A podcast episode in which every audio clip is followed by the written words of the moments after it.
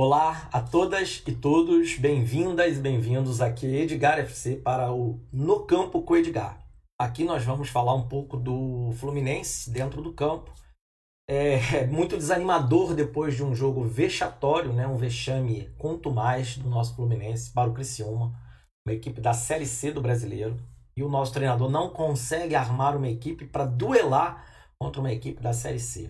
Sendo bem honesto, nós fomos engolidos dentro do campo por essa equipe montada pelo Paulo Baier, né? um jogador bem famoso e que foi sempre um carrasco do Fluminense. Deixando isso de lado, eu quero entrar então na seara do que o campo vem mostrando para nós a temporada inteira, eu diria até mais. Eu sei que tem muita gente que tem boa vontade com o Odair, porque terminou em quinto do brasileiro, mas é bom lembrar: o Odair nos eliminou da Sul-Americana para o Lacaleira. Aí que vem um detalhe: o Lacaleira era treinado pelo Foivoda, que é um treinador que está agora no Fortaleza, fazendo Fortaleza ser muito bom de ver. Eu tenho assistido aos jogos Fortaleza com, com alegria e muito competitivo e eliminado pelo Atlético Goianiense. Atlético Goianiense. Então, treinado ali Wagner Mancini e Marcelo Cabo. Né? E o Atlético Goianiense continua muito bem, a estrutura deles é muito boa. Então, entra treinador, sai treinador, eles mantêm um padrão aceitável. Vencer o Santos agora pelo brasileiro também. É, e o Santos do Diniz oprimindo o tempo inteiro. Aí há quem diga assim: ah, o velho Diniz que pressiona o jogo inteiro e perde como sempre. O Fluminense jogou recuado contra o Atlético Goianiense no comando do Odair e do Roger Machado e perdeu também. Então a gente tem que entender o mérito da equipe. Enfim, eu não quero falar dessas equipes, vou falar do Fluminense e do Roger Machado. O que dá pra gente entender do Roger Machado até aqui? Eu venho falando em outros vídeos que o Roger Machado não entende variação tática, ele não monta a equipe para superar adversários, tampouco para vencer jogos. Isso está ficando cada vez mais notório e precisa de uma derrota vexatória como a de ontem para alguns torcedores começarem a se dar conta. Tá tudo certo. Muita gente quer colocar o otimismo e a paixão na frente da análise. O meu, o minha, humildemente, o meu trabalho aqui é não colocar paixão na frente, colocar análise na frente, uma dose de paixão sempre, porque eu sou torcedor do Fluminense, desde que me entendo como gente nesse mundo. Vamos falar da escalação de ontem, mais uma vez, praticamente uma repetição de escalações para um jogo a qual talvez pedisse outras outras peças, outros movimentos. Vamos a eles. O Criciúma joga numa linha de quatro defensores, quatro jogadores no meio-campo quase em losango, mas que muitas das vezes se abre, ou seja, o homem do bico do losango se fecha, empurrando o volante central deles para trás, fazendo uma linha de cinco, fica numa linha de três meias com os dois atacantes alternando lados. Essa movimentação de, alterna de alternativa de lados é muito legal, ela é muito interessante e ela é muito fácil de treinar. É, eu sou um cara do rugby, a gente treina muito isso com os nossos pontas defensivos fazendo esse movimento de cobertura de espaço. Não para ser defensivo, mas para não tomar um ataque surpresa. Mas é outro esporte, não vou confundir a cabeça da gente aqui hoje. Vamos falar do Fluminense. Então a escalação já está aí na tela, né? Aqui do lado. A linha de defesa, né? Com Samuel, Manuel, Lucas e Egídio. Felipe Martinelli, Luiz Henrique, Gabriel Nenê e Fred. O que essa escalação nos dá? Bom, ela pode nos dar coisas positivas. Quais são elas? Quais sejam? Né? O nosso dupla de volantes são jogadores que sabem ir para frente e sabem voltar. Eu acho que isso é a melhor coisa que a gente consegue ver do Fluminense. Mas não foi o Roger quem montou esse esquema. Quem trouxe à luz esse esquema com esses dois homens foi um pouco de acaso. Em 2020, ali, aquela reta final, início de 2021, ainda na temporada 2020, o Marcão acabou tendo que escalar os dois por conta do Hudson ter Covid, ficar afastado alguns por lesão. Chegou a Martinelli e Iago. E eles deram esse, essa movimentação frente-trás, frente-trás, frente-trás. Só que o Marcão ele tinha uma coisa muito mais legal, né? E os jogadores de lado de campo, eles não tinham que ficar auxiliando o lateral o tempo inteiro. Eles podiam participar de jogadas e se movimentar livremente no campo. Então isso dava ao Fluminense, quando tinha a bola, um pouco mais de volume ofensivo e cobrir mais áreas do campo. O Roger não trabalha dessa forma. O jogo de ontem, então, sobremaneira, ele posicionou a equipe para ficar toda aberta no primeiro tempo. Aqui é difícil de eu mostrar para vocês, mas é, é, basicamente, ele abria muito o campo, Ele queria o quê? Ele queria amplitude.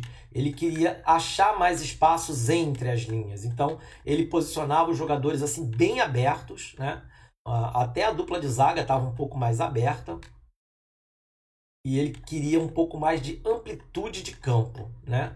O que, que ele queria com essa movimentação? Ele queria que o Criciúma, uma equipe fraca da terceira divisão, se abrisse para que ele explorasse espaços dentro do Criciúma.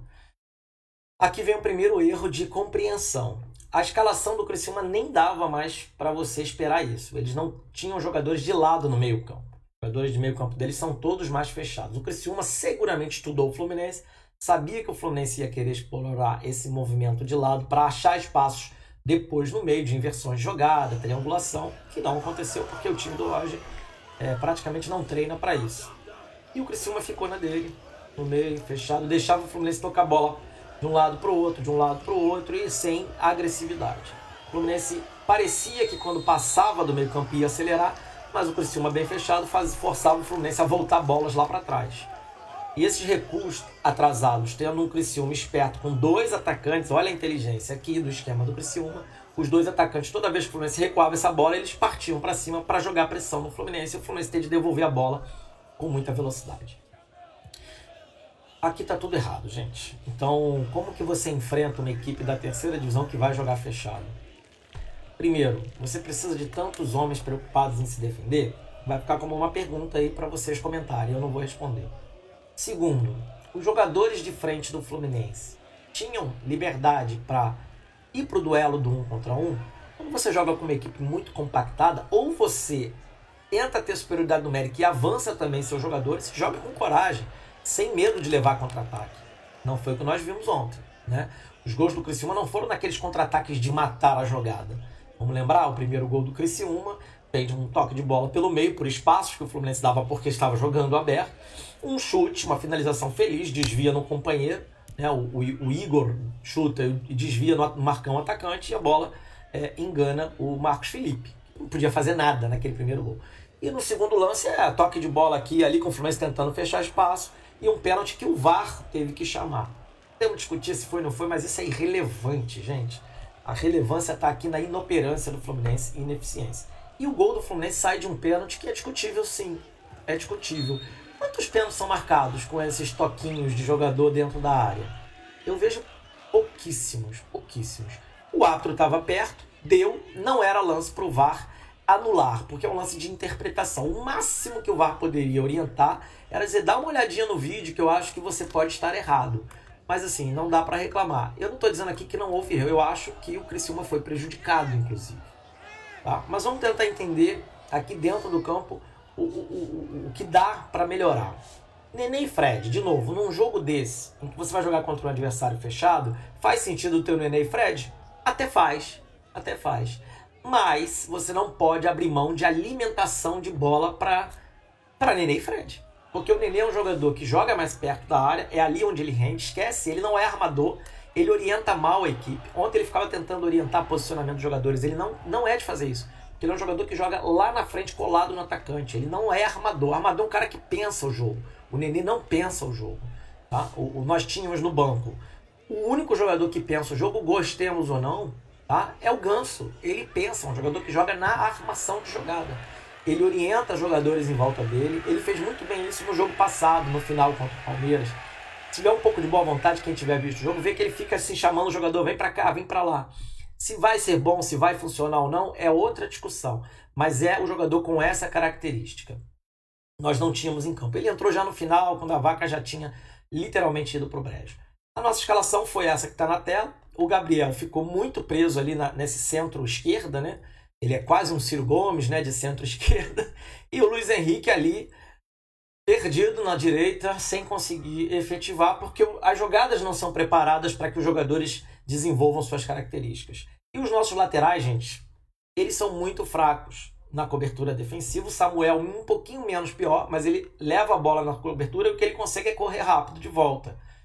E no ataque eles não foram eficientes. O Egídio está cruzando bola para nada, para ninguém, porque quando ele cruza a bola o Fred não está na área, está tendo um desentendimento total.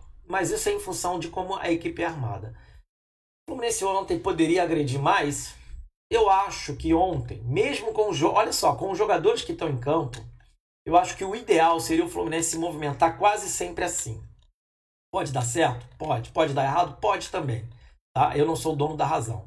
Mas eu gostaria de ver o Fluminense jogando mais ou menos assim. O Fred na área, né, como já é de costume. O Nenê bem mais próximo, ali numa centro-esquerda para movimentar passes entre ele Gabriel centralizando e o Egídio passando no corredor. O Luiz Henrique como auxiliar de atacante direito e o Iago na cobertura. O, o Samuel teria essa função de ocupar esse espaço para não contra-ataque veloz, mas não tem que se preocupar em ataque contra. Você tem que preocupar em eu, ofensividade. O Lucas, claro, faz bem essa cobertura de fora da área. Ele não é um jogador ruim. Então ele poderia, o Manuel ficaria como zagueiro final, já que ele é mais lento. Ele tem que ficar mais recuado, porque se ele dá o combate, ele não consegue voltar na recuperação. O Lucas consegue e o Martinelli de sobreaviso. Uma vez se o Lucas fosse cobrir a lateral esquerda, o Samuel, o Manuel se direcionaria e o Martinelli cobertura. Pronto, está resolvido o medo de tomar gol. E na frente você teria mais eficiência quando o Martinelli pudesse substancialmente alimentar de bolas nesse giro você teria Gabriel, Nenê, Egídio, o Iago, o Luiz Henrique, o Fred podendo fazer aquele movimento dele de entra e sai da área, porque se ele sai, você tem passe para o Nenê, você tem Luiz Henrique podendo fechar um facão ou chegar até o fundo para que o Nenê, depois o Fred fechasse, né, para finalizar, enfim. Tudo isso que eu estou movimentando aqui pode parecer tudo muito teórico, e é, mas você precisa tentar outras alternativas. Veja, eu não vou polemizar nesse vídeo e tentar trazer outros jogadores que eu acho que poderiam ser melhores. Já falei do Ganso na armação e eu vejo no campo de ataque, para você ter mais drible, mais dinâmica, no lugar, por exemplo, do Nenê ou do Fred, o Kaique, que é um jogador de drible, é um jogador arisco, é um jogador do futebol alegre, futebol feliz que o Fluminense está abrindo mão. São duas temporadas que o Fluminense não emociona o seu torcedor, não se conecta. Isso me preocupa demais. Eu tenho quatro filhos agora. Um é bebê ainda, ainda né, não tem a dimensão de nada sobre o que é futebol. Os outros três já são adolescentes e é muito duro. Eles não conseguem assistir um jogo de futebol. É, possivelmente eles nem vão gostar de futebol, porque o futebol brasileiro é muito ruim. Agora, essa é uma meia verdade, porque eles assistem comigo o campeonato inglês, Champions League, alguns jogos que eu assisto da Liga Alemã eles assistem comigo felizes, amarradões, porque eles veem futebol e a gente conversa muito, troca ideia. Eu mostro para ele algumas movimentações, eles já entendem os padrões, como que as equipes fazem para subir, descer, fechar, funilar, enfim, é, fazer armações de jogadas. E quando vem para o futebol brasileiro é esse medo, essa mediocridade. O Roger faz parte de uma gama de treinadores que está fazendo o futebol ser uma coisa desagradável, desagradável.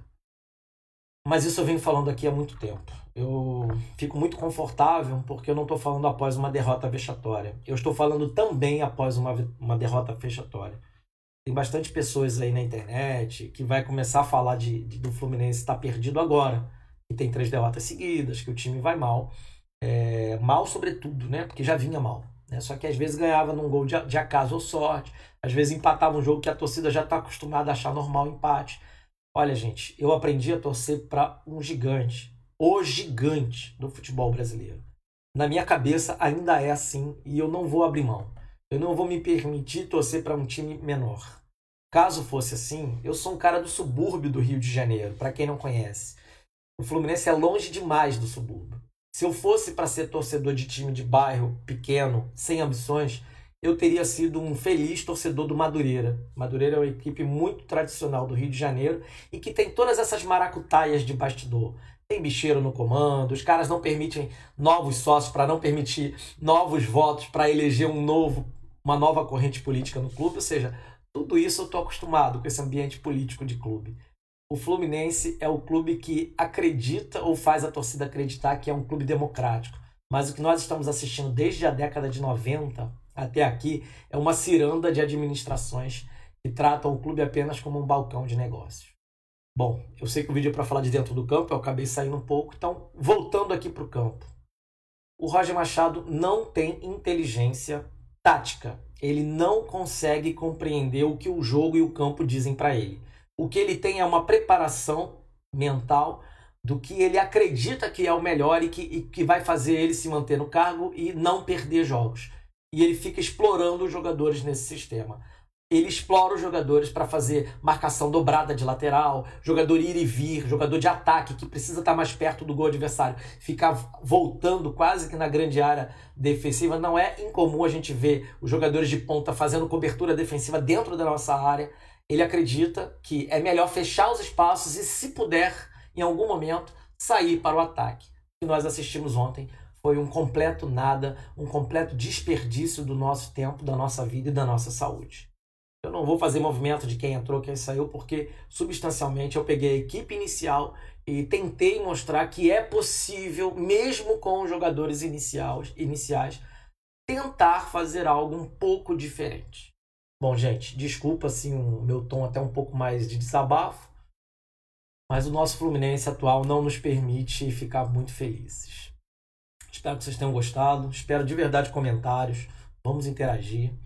Grande abraço, curte aqui nossa página, nosso canal, interaja com a gente para a gente continuar dialogando assim para frente, beleza? Saudações tricolores e vitória sempre.